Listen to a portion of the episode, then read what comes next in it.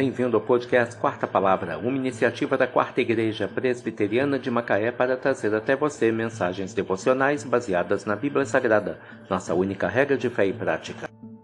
Neste sábado, 27 de janeiro de 2024, veiculamos da sexta temporada o episódio 27, quando abordamos o tema Porque todos nós temos recebido da sua plenitude. Mensagem devocional de autoria de Charles Haddon Spurgeon, baseada em João 1, versículo 16.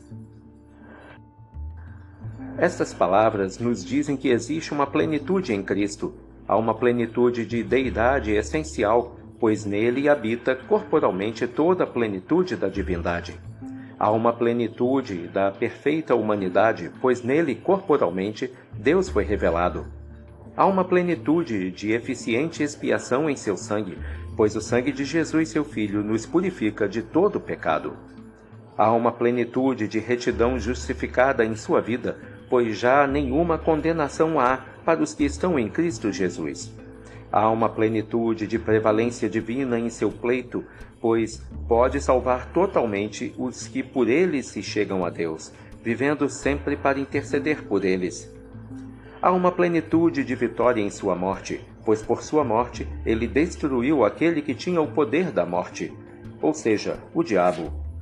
Há uma plenitude de eficácia em sua ressurreição da morte, pois por ela nos regenerou para uma viva experiência. Há uma plenitude de triunfo em sua ascensão, pois quando ele subiu às alturas, levou cativo o cativeiro e concedeu os dons aos homens. Há uma plenitude de bênçãos de todos os tipos e formas, uma plenitude de graça para perdoar, de graça para regenerar, de graça para santificar, de graça para preservar e de graça para aperfeiçoar. Há uma plenitude o tempo todo, uma plenitude de conforto na aflição, uma plenitude de orientação na prosperidade, uma plenitude em todos os atributos divinos, de sabedoria, de poder, de amor, uma plenitude impossível de enumerar, muito menos explorar. Porque aprouve a Deus que nele residisse toda a plenitude. Ah, que plenitude tem que ser essa que recebe tudo? Plenitude, na verdade, deve haver quando o rio está sempre fluindo e assim a fonte brota tão livre, rica e abundante como nunca. Venha, cristão, e pegue todo o suprimento que precisar Peça bastante e deverá receber em abundância, pois essa plenitude é inesgotável e aguardada onde todos os necessitados podem alcançar. Em Jesus, Emanuel, Deus conosco.